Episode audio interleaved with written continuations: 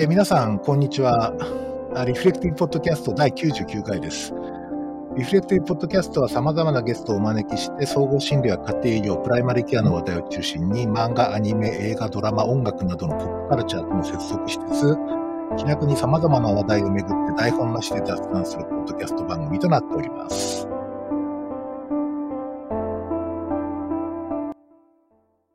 はい。ということでですね、えーいよいよあの、第99回っていうあの、もう100回目前になってきてですね、えっ、と、ちょっと、100回目どうしようかってちょっと結構考えてるんですけど、まあ今日はですね、あの、どっちかっていうとあんまり特別な回じゃなくて、いつもの感じの、あの、コンテンツ作りたいと思ってますので、えーそんな感じの、えー番組になります。よろしくお願いします。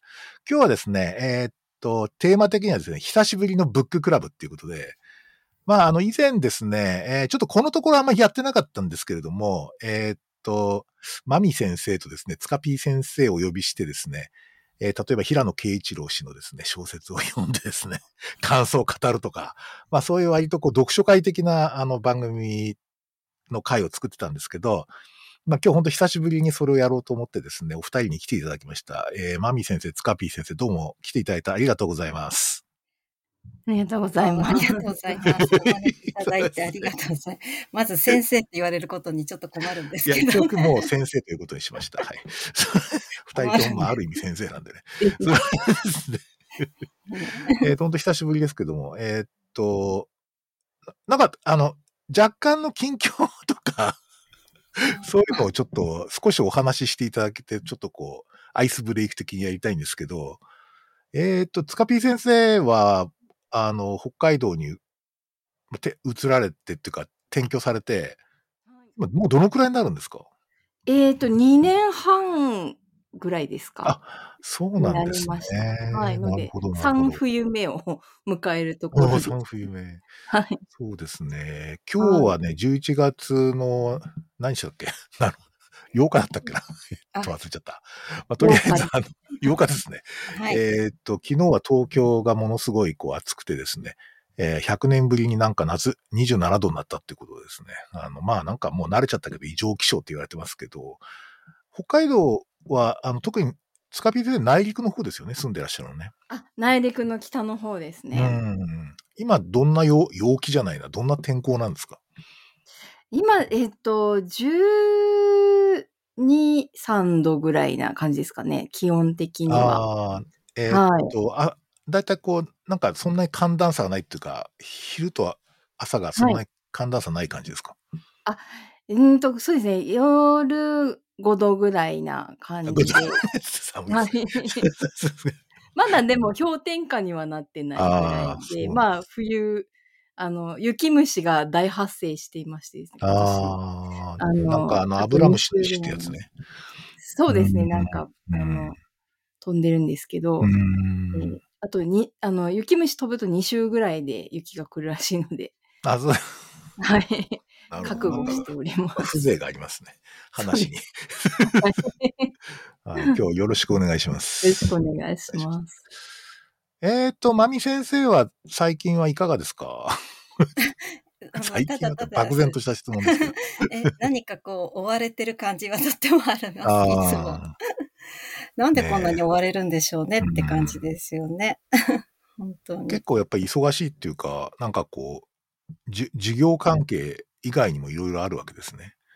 そうなんです。なんかこう授業をするのは、まあとも定期的に毎週毎週ってあるじゃないですか。えでもやっぱりそれ以外にあるんですよね。いろいろ思った以上にあるんですよね。なんだか。本当にそうで。すよね。まあうん管理職だから、まあなんというか、会議も多いんですかね、やっぱり。でも会議もあります。でも会議、あ、こんなこと言えないけど、忘れちゃうことが大丈夫ですよ。この番組はね、炎上しないからね。大丈夫ですかね？はい。何を言っても大丈夫です。大丈夫ですかね？はいいや、会議、本当忘れちゃったことも、はい。ああはいそれいいですよ。そうなんです。あと、それこそ相談もありますよね。やっぱり、いろいろ。ああ、そうか。うんあります。はい。はい。まあ今日はどうぞよろしくお願いしますあ。お願いします。します。えーということでですね、今日はあのテーマ的にこう挙げた本っていうかその取り扱う本はですね、一つはあの、えっ、と、混合出版からですね、今年出たですね、えー、東畑海人さんの、えー普通の相談という本ですね。で、これはあの、かなり売れてるらしいです。はい。なんか、この領域ではもう全然ダントツでずっと売れてるっていう話。まだ発売してからまだ数ヶ月だと思うんですけど、すごい、すごい勢いで売れてるというふうに聞いています。うんそれからもう一つは、医学書院のケアを開くシシリーズのですね、えっ、と、中井久夫、まあ亡くなられた中井久夫先生の、えっ、と、こんな時私はどうしてきたかっていう、まあなんというかな、エッセイというか、こう、た、なんかこう短文のこう、コレクションみたいな感じの、あの、非常に読みやすいんだけど、奥が深い本ですね。まあこれもちょっと取り上げてみたいと思って、この二つをちょっとネタにですね、少しあの、お話ししてみたいなと思っております。で、そうですね。えーっと、まず、じゃあ、えーっと、普通の相談からいこうかな。なんかこの、この本すごいなんかね、僕の周囲でもかなり読んでる人がいて、それこそあの、なんていうか、心理畑じゃない人、あの、普通の、っていうか心理畑じゃなくて医者でもないっていううん。感じの人が結構読まれていてですね、あの、非常にこうなんかインパクトがある内容のようなんですけども、まあ読んでみての、まあ第一印象とかですね、なんかちょっとそれ読んでこう、こう考えがこう喚起されたみたいな部分っていうのがなんかあったら教えてほしいんですけど、まああるいはその問題提起でもいいんですけど、うん。まずそうだなじゃあ、ツカピー先生からまあちょっと少し専門領域が近いと。多少近いかな。多少近い、かなり近いのかなわかんないけど、えっ、と、そのあたりでどうでしたかね？ツカピー先生的には。そうですね。あの、私なんか今こっちで、あの、大学の保健センターの相談をちょっとやってて、あの、そうすると本当普通の相談0から B までの、ゼロから B で、0から B まで。グラデーションが。本当。にこう多様な、あのー相談が、こう、なんていうか、えーの沼にいるっていう感じあですね。そうすると、でも、あのーねえ、っと、まあ、精神科医であった頃というか、過去形じゃないんですけど、あの、医療機関にいた時は、やっぱりこういう形の相談とか応答にはならなかったろうなっていう、あの、ものに溢れていて、えー面白い。はい。あの、要はね、やっぱり設定が違うんですね。戸畑さんも設定のことを書いていましたけども、あの、ね、学生来て1時間とか取れて、で、かつ、看護師さんもいるので、うん。あの、看護職の援助もまああって、こう、なんていうか、えーみんなでこう網を張って、こう、あの、キャッチするみたいな感じなんですね。で、あの、えーそうですね。っていうので、で、あの、街もこう小さいので、街の中でも見るわけですよね、その学生さんたちを。ああ、つまりこう、うんそこ、そこかしこに見えるっていう感じなですね。そうんですね、ローカルな絵で生活自体が見えるので、どのあー辺なるほどなるほどとか、どういうバイトして、バイト先とかよくね、わかるあのあで。なので、なんかその、本当にこう生態系を見るような、ああ、生態系の中でこう、なんていうか、相談を受けたり、こう、まあうん放流したり、なんかまたこう、キャッチしたりみたいな感じで、ちょっとあの、タイムリーでした、そこの普通の相談は。うん。なるほどね。うん。なんかまあ相談に来るってことだよね。だからその、保健センターって治療してくださいって来るわけじゃないでしょ。あ、そうです。本当に相談に来て、うん。どうしたらいいかっていう。話ですね。まあ話せる範囲にですけど、そのなんかメンタル的な問題だけじゃないんじゃないですか。例えば、勉強が手につかないんですとか、そういう感じとかっていう。そうですね。あの、本当あの、まあ、失恋しましたとか、ああ、そう、それで相談に行くんだ、やっぱ。相談に行く子もいますね。あの、うんまあ、あと友達とね、あの、けん喧嘩したというかトラブルになってるとか、あ、そうですか。本当に相談ですね、それ。そうですね。あの相談ですね。あの、まあ、あの、簡単な相談看護師さんが受けていることも多いんですけど。一応まあ、メンタル領域ではあるんですけど、うんうんうん、確かに。うんうんでも本当になんか、うん。でその、えっ、と、看護師さんの、その、えー、なんていうか、解決、解決というかですね、応答というか、対応が、やっぱ一緒にお弁当を食べるとかですね。ああ、なるほどね。はい。お昼来て一緒に食べましょうよとか、ああの、絶対医療機関だと出てこない、あ、うん。あの、対応なんですよ。まあ確かにね。はい。あ の 一緒にお弁当食べようとかやっぱりね、ないじゃないですか、病院でて。なるほど。うん。でもそれであの、びお弁当一緒に食べると、やっぱり違う話が出てくるんですよね、面談と。お実はみたいな、うんうんうん。あの、親との関係とか、ああ。はい、実はなんか昔挫折してとか、うん。授業のなんか先生が変だとか、なんか、周辺情報が出てきて、あなんかこうアセスメントしやすいんですよね、そあ。のあ周辺情報がある。あ。なんあかこう、1対1の相談っていうところから離れて、なんかうん1対多だったり、あの、うん、っていう中だと、本当にちょっと違うな面が見えるんだなっていうのはすごく面白いうん感じですね。うんなんかあの、例えば、スカピー先生ってまあもともと、もともとじゃ今もそうだけど、まあ精神科医じゃないですか。はい。その医 医者って、その医者、医者の仕事っていうふうな、こうまあなんとかある種メディカライゼーションというか医療化っていうか、そういうふうにな、こう、なのかなっていうふうにやっぱり考えちゃうんですか？それともやっぱりた単にそこはもうちょっとその精神医学的な知はちょっとこう、後ろに置いといて、とりあえず 人として相談に乗るみたいな感じなんですか？あのーやっぱりなんか、その専門知を、うん。がバックにあるってやっぱり大事だなっていう気もして、はい。うんうん。まあ、一見なんていうか恋愛相談に見えても結構抑うつになってったりとか、あははあるいはそれがすごいトラウマになってて生活障害が出てたりとかうんうんいう場合にまああのやっぱり病院に一時的でも行った方がいい場合っていうのはあその、うんうんうんえー地域の病院に行ってもらったりとか。っていう振り分けをまず行って、その、まあ、病気にかかってるかどうかっていうとうんうんころです。で、病気、あるいは医療機関で対応できないような問題の場合は、やっぱりここで保健室でうん。あの話に乗るわけですけど、うん。そういう時にその、当然なんていうか、あの、個人としての自分は無力な場合っていうのもあって、あはい。あの、ケアがいる、あの、なんていうか、温かいケアがいる場合は、看護師さんを呼んできて、こうちょっとオープンダイアローグ的な、こう、複数の輪っかを作って、そこで聞いたりとあ、か、ああ、そうなんですね。はい。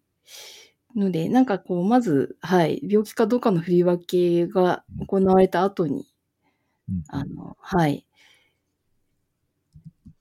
普通の相談 B から0に落としていくみたいな感じですか。はい。うんでも相談の内容もおそらくすごい様々なんでしょうね、内容的にはね。そうですね。うんそれこそ恋愛相談とかっていう感じうんとか、あと、例えば BTS の J-HOPE がこうなんか忘れられないんで、毎日眠れないんですけどみたいな相談が来るとかってあるんですか？そういうの来たらどうするんだ我々ろうとかかもしれない。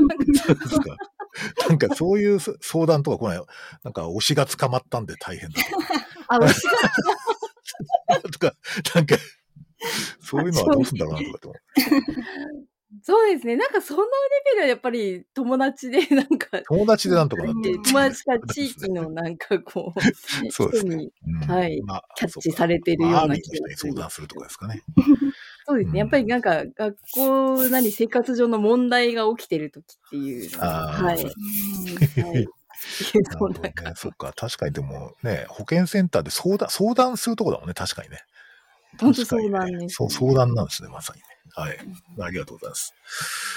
そしたらですね、えっ、と、まあ、マミ先生は、えっ、と、なんつうか、やっぱり学生さんと会ってるから、っていうか、学生さんを教える仕事だから、やっぱり相談ってやっぱあるんですかねかなり。いろんな。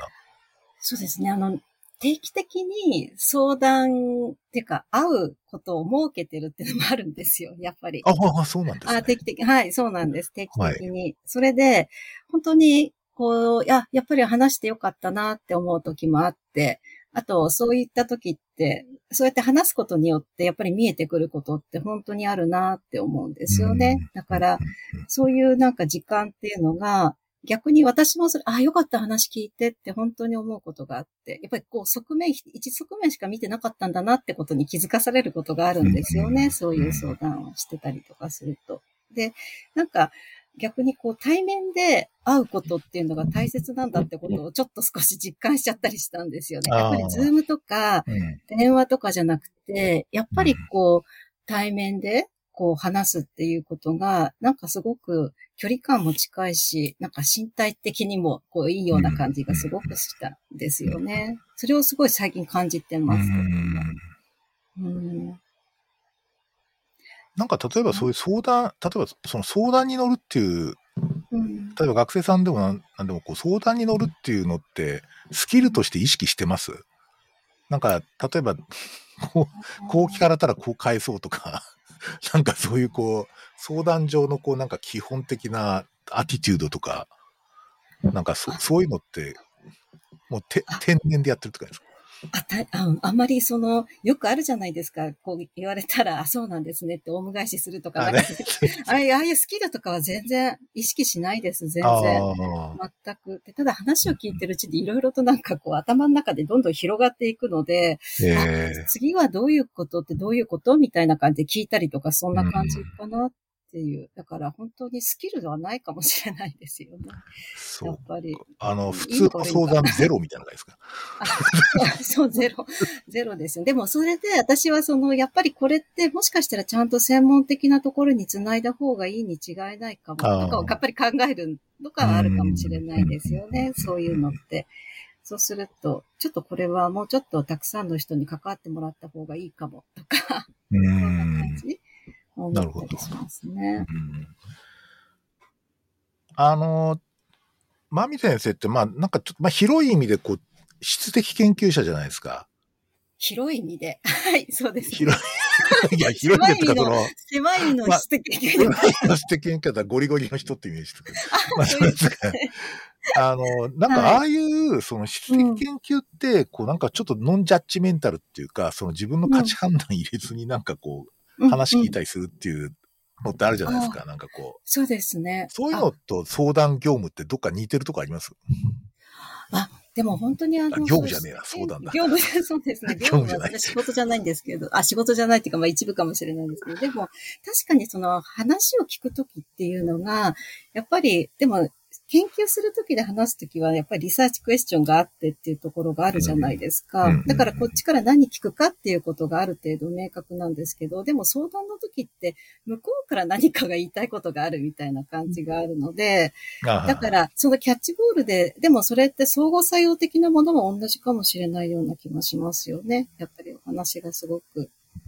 うん話してよかったってお互い思わればよかったし、って感じがします、ね、僕もなんか一一時その質的研究とかでこうインタビューとかをこうやったことがあるんですけど、自分でこう。はい。はい。なんかたまにお礼言われることある。助かりましたとかって 言って。あります。あ,、ね、あります。あ、そう、やっぱり話すっていうことが、うん、そういう自分の経験を人が聞いてくれるっていうことが、なんか嬉しかったとかいうことも言われることがありますよね。こちらはなんか話聞かせていただいてありがとうございますっていうと、そういう反応がありますよね。確かに。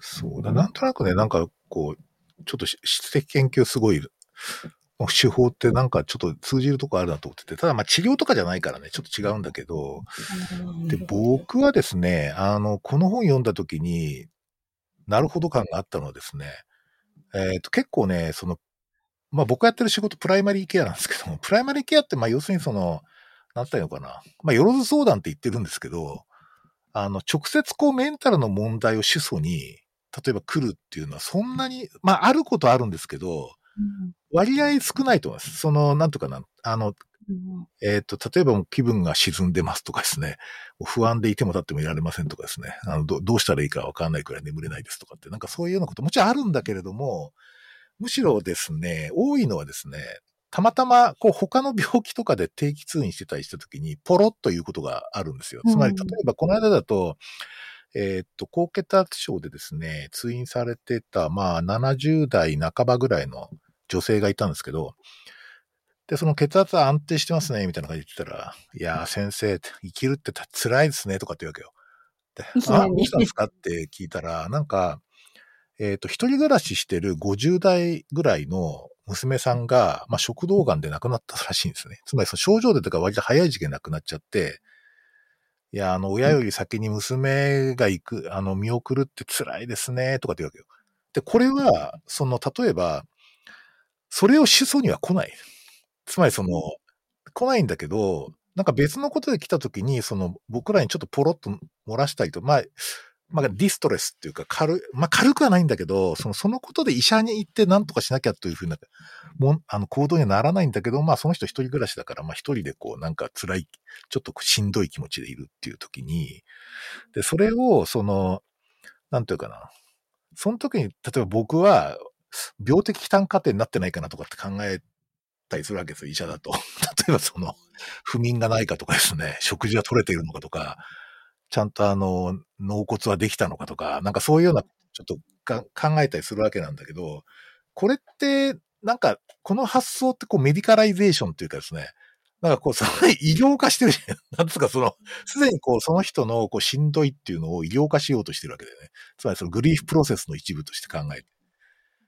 だけど、まあ普通の人がもし、普通の人っていうか、その医者じゃ、医者じゃないっていうかな、その医療化する前の段階でやっぱり相談することってあり得るだと思っていて、あり得るなとか、できるはずだと思っていて、で、その、その時に例えば、あの、変な話、じゃあデイビ語出しましょうかとかですね。なんかその、そういう、ちょっと気分が落ち込んでるようですから、ちょっと抗うつ剤出しましょうかみたいな話に結構医者ってなりやすいんだよね。すごい。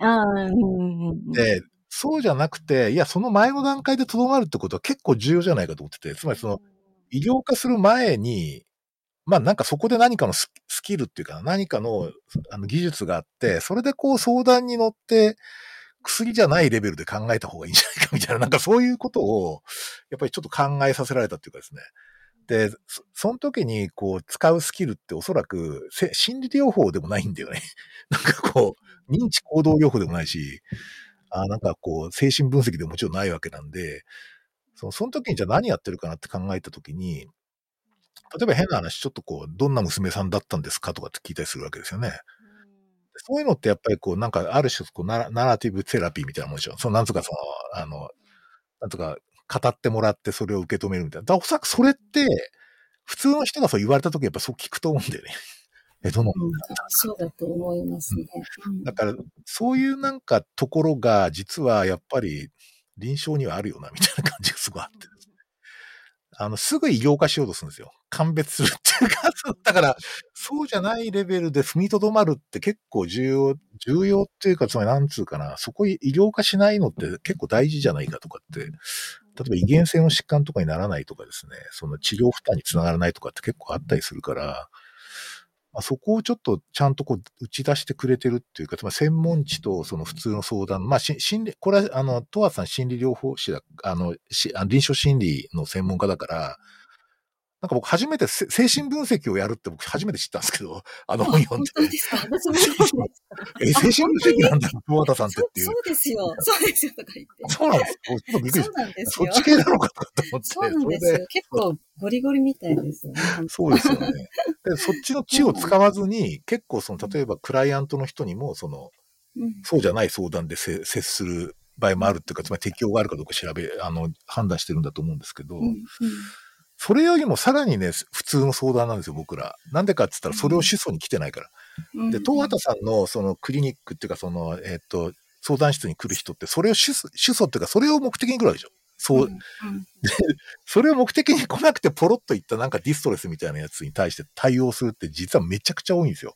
医者、医者、プライマリケアとか多くて、ワンちゃんが死んじゃったとかね。なんかそのワンコのその介護が大変でみたいな話とかにどう接するかっていうと、うん、じゃあ獣医さんとこ行ってくださいってわけにもいかないとこもあってですね。なんかそういうのも含めてこう、結構あるんですよね。うん。私も普通に、うん、あ、ごめんなさい。あ、どう大丈夫、大丈夫。はい。うん、前、ハンド、それこそ街の中で働いてた時は、本当にそういうの多かったって、本当にあります。やっぱり、飼ってた猫ちゃんが亡くなっちゃってっていうところから、もう本当そういうことがとっても多くて、で、逆になんか、そういう話っていうのが逆に私がどういう立場で話して、ね、何もそれ主訴でも何でもなくって、それこそ本当にふらふら街中歩いてる時に出会った時に話したりとか。マジですか？怖いな。あら、マミさんみたいな感じ。そうあら、とか言って。あと、なんか、なんかそういうこともあったりとかするので、なんかこう、うん、なのでさっきの今、親分が言ったように、その医療化させないところでと、踏みとどまらせるっていうのはすごい大切だなってとっても思っているんですね。だから逆にこの本がすごく医療者の方にこう読まれていって、あ、よ、実践しようと思って、すればするほど医療化されたらどうしようって思ってしまったりした。逆にね。逆に、うん、逆にね。うん。ただおそらくね、い、ま、ちょっと精神医学はちょっと違うかも、ちょっと違う部分あるんだけど、その、うん、おそらく普通の医者って、医学的知でしか問題解決の方法知らないんですよ。習ってないから。そうですよね。うん、だから、そういう点では、それ医者の仕事じゃないっすねっていう感じで切っちゃってる可能性極めて高いんですよ。そうなんですね。いや、そうです。あのね。あ、そうです。あ、そういや、そうなんですよ。あ、それは医者の仕事じゃないっていう軽い、例えば恋愛相談とかさ、医者の仕事じゃないですっていう感じになる。まあ、答えは、あの、それなりになんかこう、接待はすると思うけど、そのこと自体は違うなっていう感じで弾いちゃってんだけど、僕らはそういう感じじゃないんですよね。そのこと自体がやっぱりちょっとなんか対応したいなって感じがしてるっていうのはあるんですよ。うんなんかでもこう、やっぱり医者ってこう医療の場で出会う限りは、何らかのアセスメントはこう背後でしてると思うんですよ。あ、するよね。はい。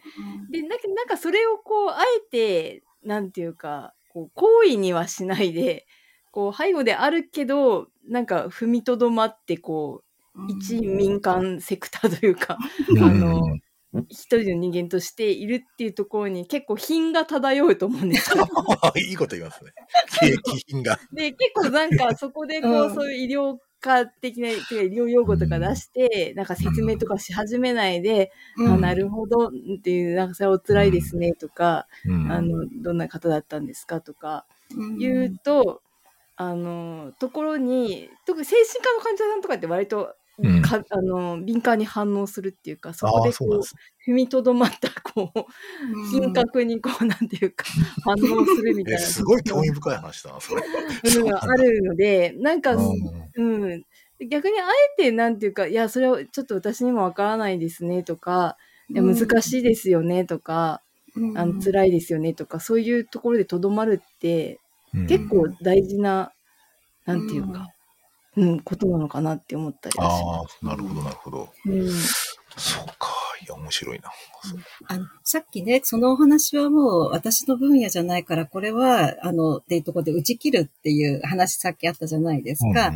うん、それは、だから品があるわけじゃないと思うんですよね、やっぱり。そこは。なるほど。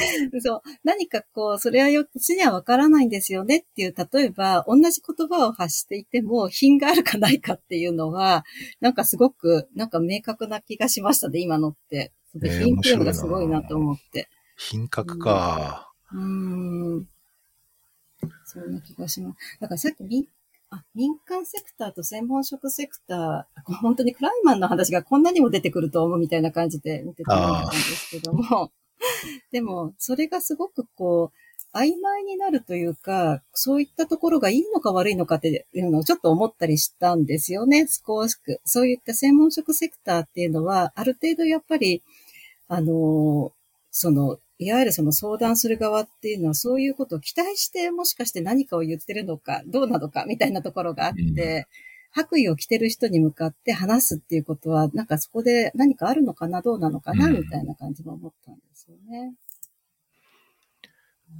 結構あれですよね、こう、この本の中で、なんというか、あの、まあ、解釈モデルとか、なんかああいう、こう、クラインマンが出してきた、まあ、説明モデルって東発さんは訳したけど、あの、そのあたりかなり重視してるっていうか、うん、なんか普通の相談の根本みたいな感じで書いてあって、うん。へえとかと。か、まあ普通の相談ってもいわゆるちょっとこう、あの、ずれてるやつ、B とか、なんかそっち系かもしれないけど、なんかね、あの辺がこうすごい、クラインマンとかをうん。かなり引用してたのがすごい印象的でしたね。すごく印象的でした。だから人類学、あ、私、あ、急に話が別に飛ぶわけじゃないんですけれども、あある話をこの番組そういう番組なんで 飛んだ方がいいです。すいません。東畑さんは人類学に進もうかってこともずっと思ってたんですって。へえ、やっぱりそうなんだ。はい。まあ、心理に行ったんですけど、うん、だから人類学ってね、もともと興味があって、だから人類学に進もうかっていうところがあったからこその、やっぱりこう、今の立ち位置があるのかもしれないですよね。うん。だから沖縄でのあのお話とか面白いですよね。あの、そうですね野の話とかね。野の医者どのは。医者は笑う。あれも面白いですよね。野の医者の方とかも。うん確かに、あれは完全にこう、産業観察研究みたいな感じだから、うんあの、野の医者は笑うでしょ。うんうん。あれ人類学者だよね。そうです、そうです。そうです どこのし臨床心理士なんだと思うけど、あっちの方がイルツラより前ですからね。しかも、そうああ、そうか。なるほど、なるほど。うん前前ですね。うん、そうそう。そう。だからこそ人類学がすごく、なんかこう、あ、クライマンがここまでもすごくこう、フィーチャーされてるみたいな感じで。いや、フィーチャーされてますよね。うん。なるほど、なるほど。でも読んで思ったんですけど、なんかこの、今、現代の生活の中で民族セクターってどこなんだろうって思ったりして。あでも、新旧とか、なんかちょっと上げてたりとか、どっかでしてなかったですか？あ、そうか、読んでないか。でも、新旧民族じゃない、でもそ、新旧は民族ではないのかどうかみたいなところがあるかもしれない。民族と専門職の、こう、うん。間ぐらいですか、間くらいうん。まあ僕、鍼灸っていうか、あの、鍼灸師さんと定期的に行ってるんですけど、うんうんうんなんか、言ってるとは本当治療を受けて、手術を受けてるんですけど、はいはい。え、なんかやっぱり独特の説明体系なんだよね。なんかこう、うんあそうですよこの、ねここがこう、こう、突っ張ってっからここはこう来てますね、みたいな感じっていうのは、うんなんかすごい面白いっていうか身体感覚に合うような説明になってるんだけど、うん確かにこういう説明は医者はせんよなっていう感じはすごいありますね。うん。でも、なんか鍼灸は鍼灸でもっと医療に入りたいって逆に思ってるああ、感じ。そうですよねだ。から点数化されてないじゃないですか、うんそういうのって。でもなんか鍼灸は鍼灸で民族セクターで私はいて、いてほしいとか思うんですけど。ああ、あの、メディカライズしないっていうね。しないで、そうなんです。うん。メディカライズ、そうです、ね。はい。わかんない。エ。コなよな。ううんん。エコな色だいエコな治療だな。うん。なるほど、なるほど。そうか。で逆に親分はん新旧に行く目的っていうんで、ねそういう民族セクター的なっていうようなことを意識したりとかすることは いや、民族、民族的なとこ行ってくるわっていうふうに意識はしない。ないです そこはしないですけど、まあ、なんていうか、単純にあの、あの、効果があるっていうか、だいたいその日その2日、あと2日ぐらいはかなり快適な感じになるんですよね。ううんん。なんか、あの、活性化される感じで。だだからすごい、あの、こううん自分をリセットするときに非常に重要な、あの感じなんですよ。僕の生活の リズムの中では。なかなかあの運動とかでこう解消するとかのツカピー先生みたいにこう農作物を作ってこう解消するとかっていう、そういう感じじゃないですそういう生活にたいんだね。そう なんかでもこう、あの、結構こう専門職セクターと民間セクターの間をケアって行き来してると思うんですね、基本。うんで、あのそこにその民族セクターっていうか違う次元のこう視点が入ってくるのって、なんかその専門地と民間地の間のこう、往あ復運動って疲れ、疲れてくるっていうか、やっぱり狭まってくるので、あ、うん。で、なんかあの、ちょっとし、あの、この話を出そうかなと思ったんですけど、あの、私、大丈夫ですよ。あの、診察の時に、あの、占いをやってた時期があって、ああ、面白い。うん。あ、の、ルへーーン占いっていうですね、ルーンルーン、ルーン文字っていうですあね、ルーン文字。古代。古代文字みたいな古代ゲルマン文字みたいなで、それをこう、それにこう一個一個意味があってですね、で、あの、30個ぐらいの石にそのルーン文字が彫ってあって、で、意味が割り当てられてるんですけど、うん。あの、こう、袋に入れて、最後引いてもらうんですね、診察が終わった。そうするとなんか出てきて、で、これはなんか新しい始まりっていうやつだね、とか言って。で、あのーそうすると結構それまでに話した内容とリンクするんですよね。あ。それはまあリンクさせるように言ってるっていうのもあるんですそれは占いですね。はいそうなんです。でもその、そこに石を引くっていう偶然性を入れることで、うんあ、の、なんていうか、えっと、平面が、違う平面が開けるっていうのがあって、なるほど、なるほど。で結構好きな人は最後引かしてくださいとか言って、うん結構ハマって弾いてたんですけど、なんかやっぱり民族セクターなり、なんかこう、えっ、と、まあ、いわゆる、あの、普通の専門地じゃない、うん。うん。こう、あの、視点っていうのって、やっぱりそういう、あの、ちょっとひ視点を引き上げてくれるっていうか、でそういうので、こう、なんていうけ、あの、生き抜いていく上で結構大事な、なんか、ことなのかなっていうのが、はい。うんまあ、推しとかもそうだと思うんですけど。推しも、推しも民はい。族セクターかもしれないね。なんて確かにそうかも。推しのこう、なんていうか、こう、確かに。高揚力ってすごいじゃないですか。めっちゃすごいと思う。うんねえうんああ。いや、推しはすごいパワー持ってますよね。まあ、推しを得たから健康になりましたって人もいるけど、まあ、この間、なんかの相談って聞いたんだけど、聞いたっていうか、その、ちょっと僕の知り合いの、で、なんかこう、えーっと、中学生ぐらいの女の子が、まあ、なんか、地下男性アイドル にハマって、でそこでなんかツーショット写真とかを高額でこう、買うっていう、その、のになっちゃって、それで親の財布からお金持ってっちゃうっていう。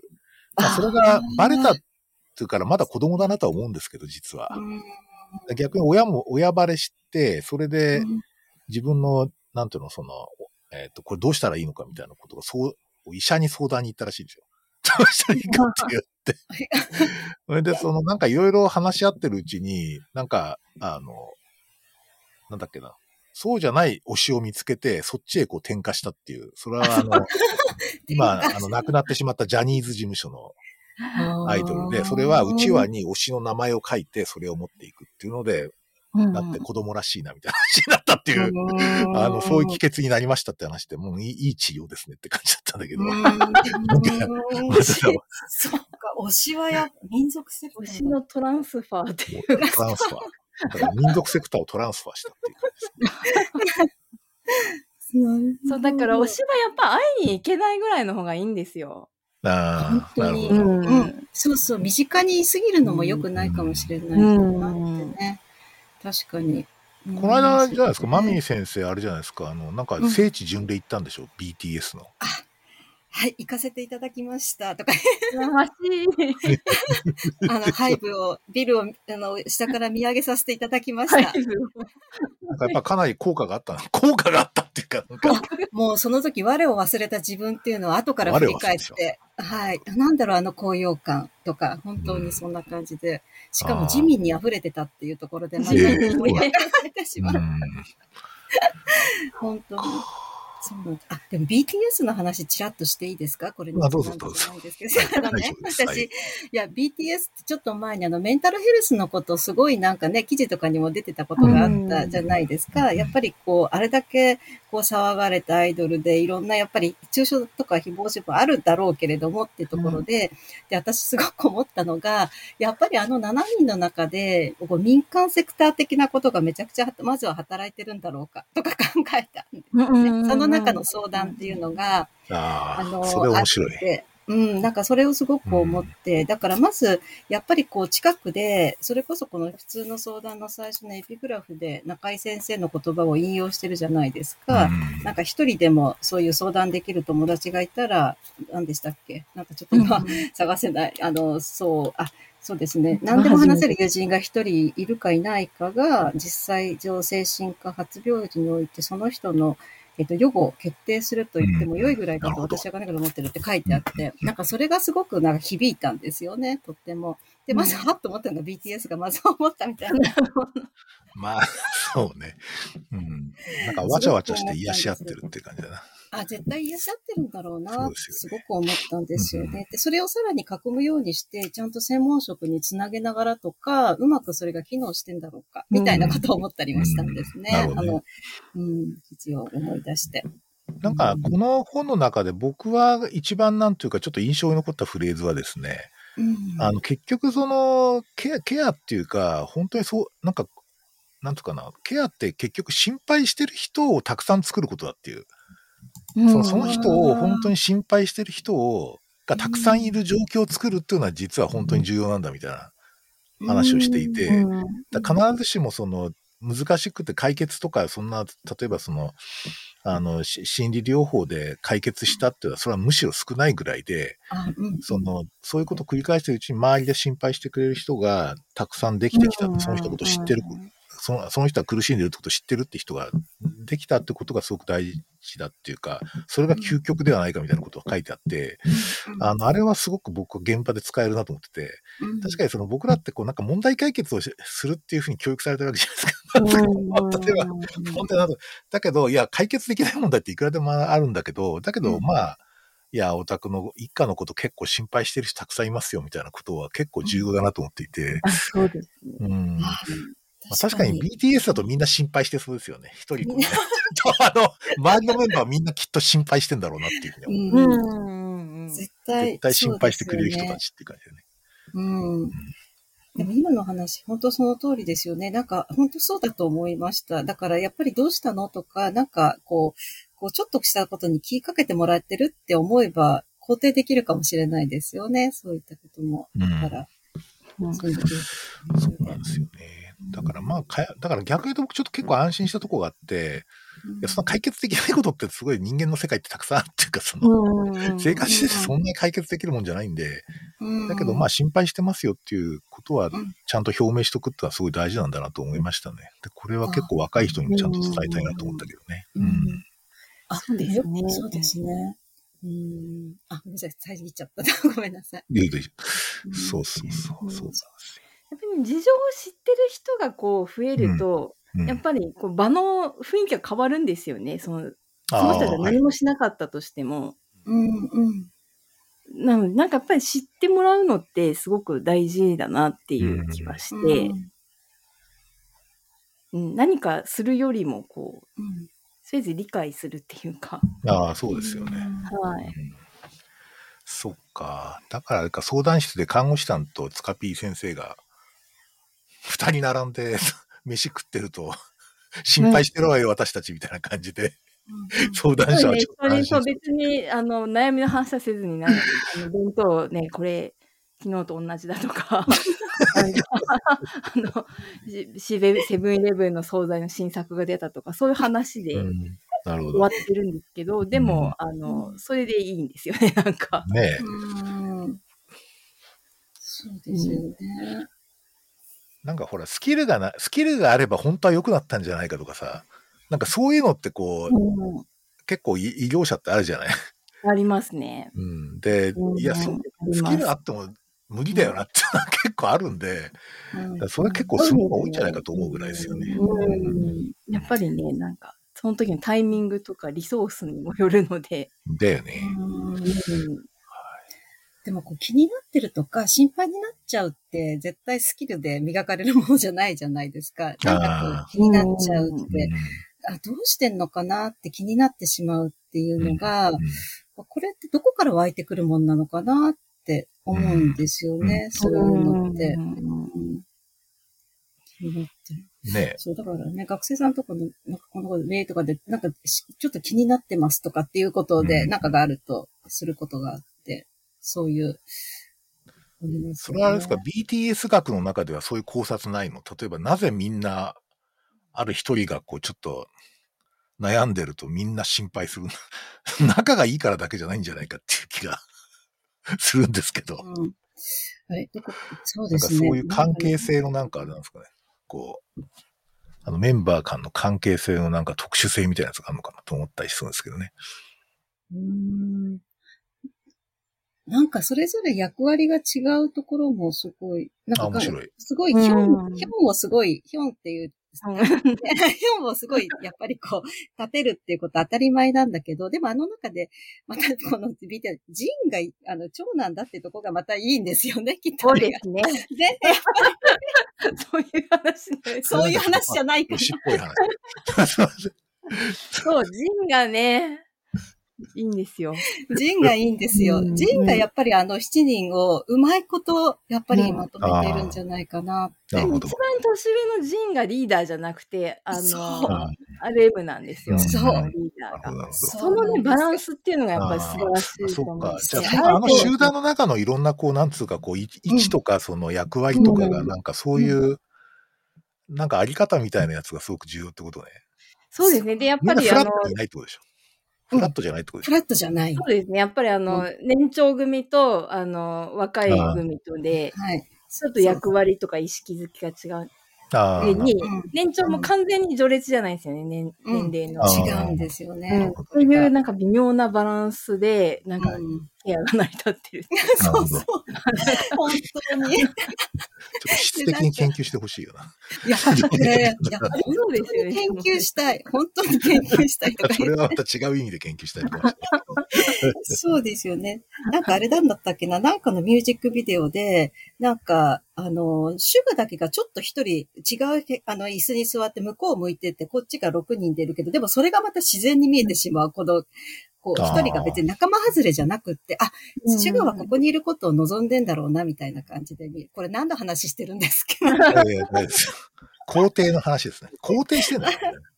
はい。お互いを完全肯定してるないそう、そう、うん、そんな感じがあるんですよね。で、おで互いに、もね、あの、同じ、どうぞ。同じバスに乗ってても、あの、お互いが目が合わないようにして座席にしてってありますよね。あるあるそうなある。同じバスに乗って、みんなに乗ってて歌ってるんだけど、うんやっぱり子なんですよ。一人一人ああ、は子で一。人一人うん。だから、こう、一緒にっていうよりは、うん。こう完全に個別に、あの、うん。歌ってるっていううん設定があって。なんか7人でまとまりながら、こう、個々に子であることは尊重されるっていう、うん、もう割と意識的にやってると思うんですね。ねえ面白いうん、うん、うん。そう。すっかり BTS を。いやおかしいいな。や、なぜおかしいな。うんあ面白いですね。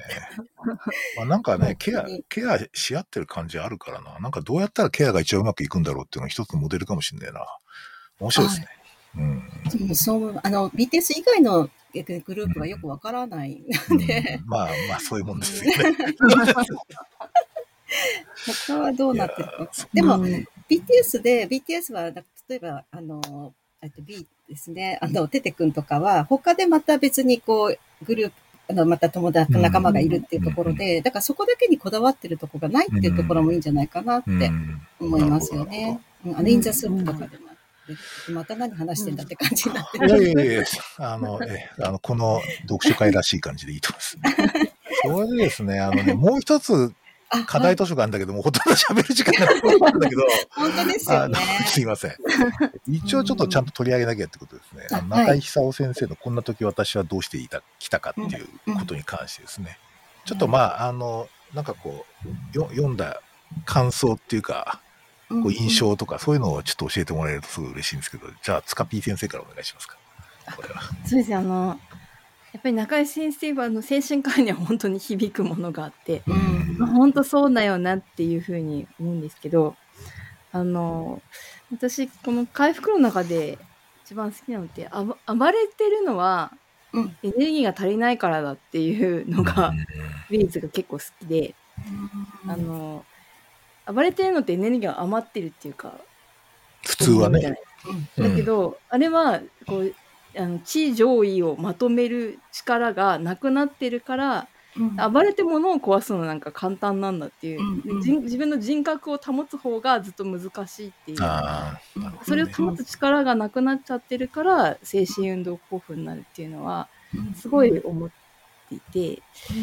例えばなんか自閉症の子とかで暴れる時あるんですけど暴れるというかですね荒れる時があるんですけど、あのそういう子の場合って休ませた方がいいんですよね。例えばなんか施設とかに通ってて、あのこう荒れるようなもの投げたりとか。っていう場合割と精神科薬出すんですけど、あの休ませると結構またあのなんていうか作業とかやれるようになったりとかするんですよね。うん、なんかや休むんだ方がまとまるのになんかこう押さえつけちゃうみたいな、うん、のはねよろしくないなって思ってたりする。ちょっとそういうとこがはい。響きました。なるほどです。ありがとうございます。はい。まみ先生、まみ先生どうですか？私は精神科が特にこの専門とかじゃないけど、うん、でもこれ読んで思って、結局その急に発病するときはガーッといくけど、やっぱり回復ってすごいゆっくりなんだっていうことを書いてましたよね。すごく時間がかかることで、でそれで、その時その時でも、でもその症状が起きてる時は、あ、でもそれは今こういう状況なんだよっていうことを、やっぱり言ってもらえるようなっていうところに置かれることで、どれだけやっぱり自分がこう回復に向かってるんだろうっていうことを意識できるのかなって思ったのと、うん、あと私、ごめんなさい、これこんなことやるの、私もコロナになったんですけれども、うん、コロナの時僕もなりましたよ、ガッとか、ガッとなるのにもかかわらず、この後の、このダラダラダラダラダラダラ、いつになったら回復するんだろう、みたいな感じも、すごいなんかその回復こそ、もしかしたら、ものすごく大切な、あ本当にその時期をどうやって過ごすのかっていうことを大切さを コロナとすごいなんか結びつけてちょっと考えちゃったりもしたんですよね。だから病気ってそういうものかもしれないって、なんかちょっと、うん、あらゆるもの、回復こそ大切なのかなって 思いました。なるほど、なるほど。そうか。僕はなんかね、えー、っと、まあ、お二人の中間って感じで位置づけかもしれないんだけど、あの職業的には。なんかあの、えー、っと、全部日常言語で書いたんだよね。要するにその、すべて普通の言葉で書いてあって、で、あんまりこう、なんというかこう、医学的な記述じゃないんで、逆に結構、その、他への広がりを持つっていうか、だからこう、例えば、疲れ、なんだ、回復は疲れるみたいなフレーズがあったんですよね。でこれって確かにあの確かにこう例えばシドフレニアの人がこうあの急性期出してこう回復していく時期とかと関係してるのかもしと思ったんですけどただ一般的にこう疲れるとかですねヘトヘトになってるみたいな話って結構あのからこう回復あれ回復ってそれなりにやっぱりこうすげえエネルギー使うっていう感じがすごいするし、身体疾患でもそうだし、まあ、さっきのディストレスっていうかそのあの病気じゃないんだけど、なんかしんどいみたいな人いるし、ああいうのってやっぱりある種回復過程にいるのかもしれないと思ったりもするわけですよ。だから、そういう点でこう、なんていうかな、さ最初に僕が出したあの、なんか娘さんが亡くなっちゃってしんどいですっていうのは、まあきっと回復しようとしてるんだなっていうふうに、まあ、捉えられたりすることもできるっていうのはすごく結構、なるほど感があってですね、しんどいならしんどいのなんとかしてあげなきゃとかっていうふうに考えないで、むしろ、まあ、それを受け止めてですね、今回復過程にあるんですね、感じて見守るっていうのもありなのかなっていうふうに思ったりもしましたね。だから結構、やっぱり日常言語で書かれてる分、ちょっと広がりをすごく感じるっていうのがありました。はい。あ、でも本当そうです。なんかこう直してあげなきゃいけないんだって逆に思いがちじゃないですか。本当に。医療者特にそうですよね。なんとかしてあげないといけない。せねばならぬ。でもそれを逆にこう、そういうふうに追いそれが追い込んでしまうかもしれないですよね。その当の本人は、あ、治らなきゃいけないんだ、私みたいな感じに。立ち直らなきゃいけないんだとか、思ってしまうかもしれない。この中でしたっけ？時間のことも書いてあったのって、あれ？なんかで書いてなかった？ちょっとごしゃごしゃになっちゃったけど、時間のことも書いてあって、もうなんかいろんなものがごしゃごしゃになって。そうですね。大体まあ、並行して読みますからね、いろんなのね。うん。時間って大切だなとも思いました、やっぱり。うん。うんそうですね。そう、そうか。これは、これ取り上げようって言ったの誰だったっけ？私です。マミさん。私です。そう、私これはなんかぜひっていうのはなんか、やっぱり、あ、読んでて。やっぱりうん、中井先生の本読みたいって思っていたんですね。うん、で、それで現代思想かなんかで特集が出たんですよね。中井先生が亡くなった後。で、それ買ってて、で、やっぱりなんか読みたいなと思って、一番これがまずは、あの、とっかかりやすいんじゃないかと思った。ケアを開くシリーズと思ったっていうのがあって、うん、で、それで、あの、あれで結局、現代思想の書いてあった戸畑さんと、斎藤玉木さん、誰だったっけ？なんか対談してて、で、そこで治療文化論のこととかも書いてあって、で、そんなこともありながら、だから中井先生はずっと読みたい読みたいって本当に思ってたんですよね。それで取り上げてさせていただきました。なんかやっぱり中井先生って、ちょっとまあ神格化されてるっていうか、なんかすごい、なんか特別な存在みたいな感じですよね。これ、精神科の業界でもそういう感じなんですか？なんか一般のこう思想界ではそういう感じなんですけど。いや、精神科でもそうだと思います。あ、そうなんですね。うん。でうん、特別な。うん。どの、どのあたりが特別なんですか？ちょっと、言い方があれなんだけど。特別感っていうか。やっぱりでもこの回復論の見方って独特かなっていう気がするんですよね。その、うん、あの、やっぱ急性期を抑えるってとこまでしか 精神学って、うん、なんていうか、うん、あの、視野が向かないところがあるんですけど、うん、なんかその後のその回復で疲れると、回復に費やすものっていうのはすごく大きいっていうのは、うん、中井先生で、うん、うん、のなんか特徴のような気がします。なるほど、なるほど。うん、そうですよね。なんか割合ほら、あの、なんとか臨床研究っていうか医学的な研究だとさ、例えばそのある薬を出すと、何パーセント良くなりましたみたいな感じになって、その、良くなりましたって言うんだけど、どうやって良くなったのかっていうのはあんまりはっきりしないじゃない。要するにアウトカムが、その、データ改善したとか症状消失したみたいなことだけになってるから、実は意外にそこは、あの、こうデータ取る段階でしかわかんない。だだ、段階しか見てないっていう可能性があって、あの、意外な、実はだから医者の薬で良くなったんじゃないんじゃないみたいな人も結構いるんじゃない。どんなにこう、なんというか、こう、行楽因子を排除してもですね、やっぱりなんか本当にその死に達成だけでそれが生じたのかどうかっていうのは結構なんかね、ちょっと違うんじゃないかっていうのは僕はずっと思っていて、意外なところで回復してんじゃないかっていう のが結構あるんですよね。うん、いや、それは思いますね。うん。うん、あ、それは、だからこそなんかこう、ちょっとこう、少し、なんだろう、何もかも、それこそだから医療化されない、医療化が進むことの怖さがやっぱりあるなって、うん、それに慣れすぎちゃってるんじゃないかなと思うんですよね。うん、そうですね。うんうん、そうですね。妄想とかも結構ちゃんと聞いてると良くなってきたりとかするので、あのなんか抗精神病薬どれほどなんか効果があるのかなっていうのは最近ちょっとトピックでもあるんですけど、あそうなんですね、オープンダイアログでね、あの、かなり薬を減らせたとかそういうのもありますし、うん。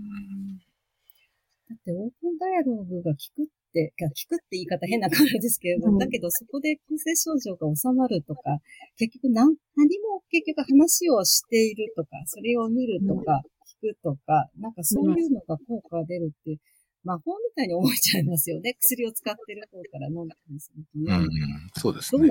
そうなん魔法って言い方おかしいけど。うん、そうですね。まあ薬もあるし魔法かなっていう気も。うん、薬、薬こそ魔法かな。薬こそ魔法かな。でもやっぱ会話するのって、なんか自分の症状を相手に分かるように言おうっていう説明の努力自体ですでにかなり、なんていうか、あの、総動員してると思うんですよね。ああ、なるほど。あの、うんうん、力を。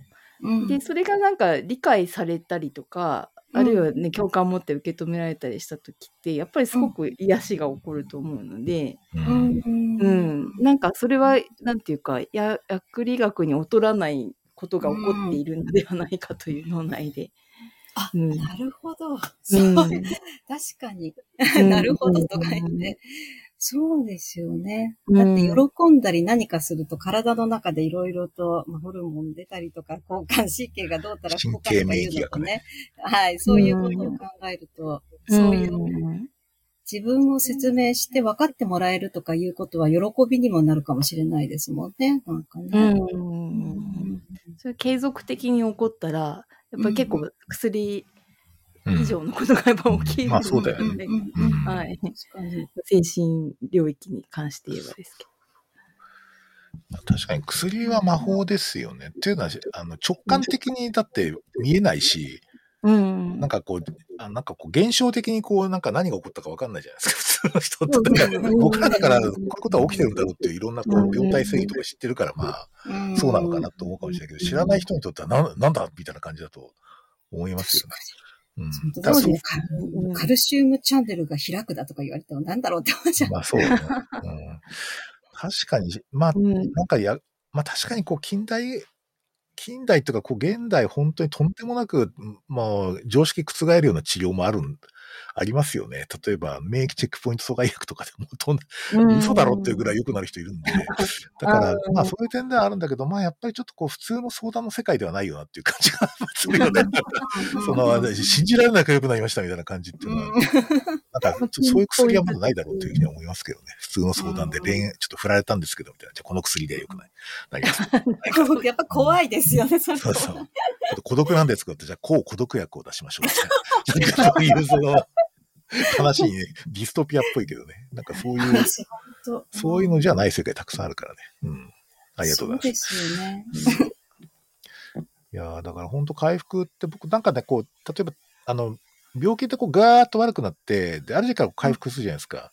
うんその、ここで回復にカーブを切る時の力学に興味があるんですよ。だからそれ僕ヒーリングって言うんじゃないかと思うんだけど、うん。で、それが例えばその薬じゃないケースって結構あると思っていて、でうん一時期その良くなった患者にちょっとこういろいろ聞いたことがあるんですよ。なんか最近いいけどなんかあったとかっていうと、そこそこのなんか本人たち理由があったりするんですよね。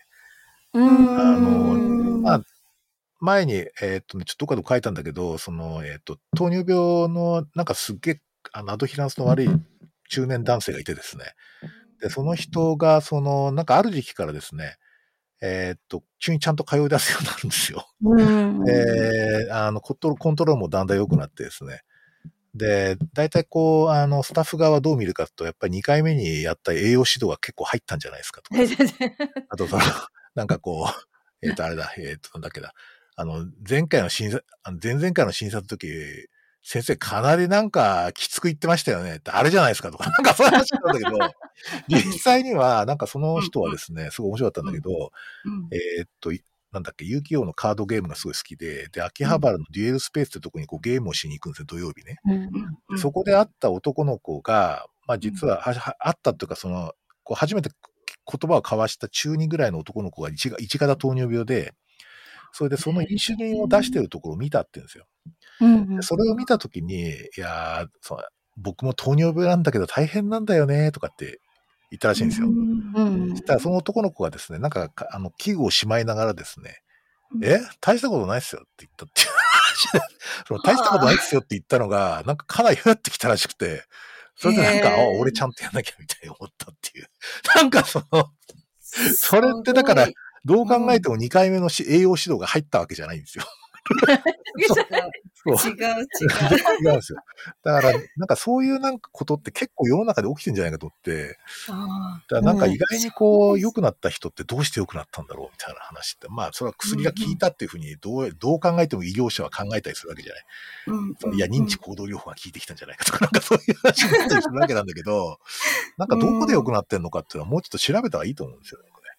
そうですね。うんなんかでも、あの、やっぱりその栄養指導とか、なんかまあ、注意とか、こう、耕されてるんだと思うん当。です高いですよね。準備を作って出会いの準備を、なるほど。あのうん土壌が整えられて、あの、うん先生に前にも言ったことあると思うんですけど、あのずっと酒やめなかった人に、こう、あの、まあ、やめた方がいいんですけど、あ、そうね。あの、小石を投げ続けるみたいな。小石を投げ続けて、小石をねなんかある時に、あの、天文病棟に入院しますって言って、時があって、あの、それを、あの、なんていうか違う、パートナーの人が初めて連れてきたので、なんか、うんなんかきっかけがあったのかもしれないんですけうんど、でもやっぱりその、なんか耕か、耕されてる土壌に、うんこう種が落ちるみたい。なところがなんか耕しとか、それ、やっぱり努力は必要だってことだよね。うんその前にそうですね空上の努そ力。の時に耕しすぎて壊したらダメなんだと思うんですよね。なるほど、なるほど。なので、やっぱり、あ、の、こう、えっ、と、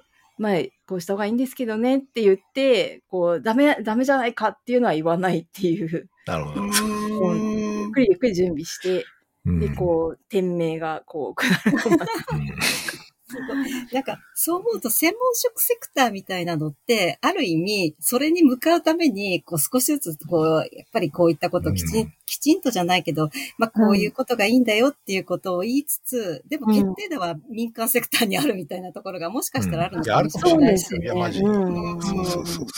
それがやってくる出会いが民族セクターかもしれないと思う。そうかもしれない。それもあるかもしれない。たまたま、たまたまね。だって、あ、そこ確かに。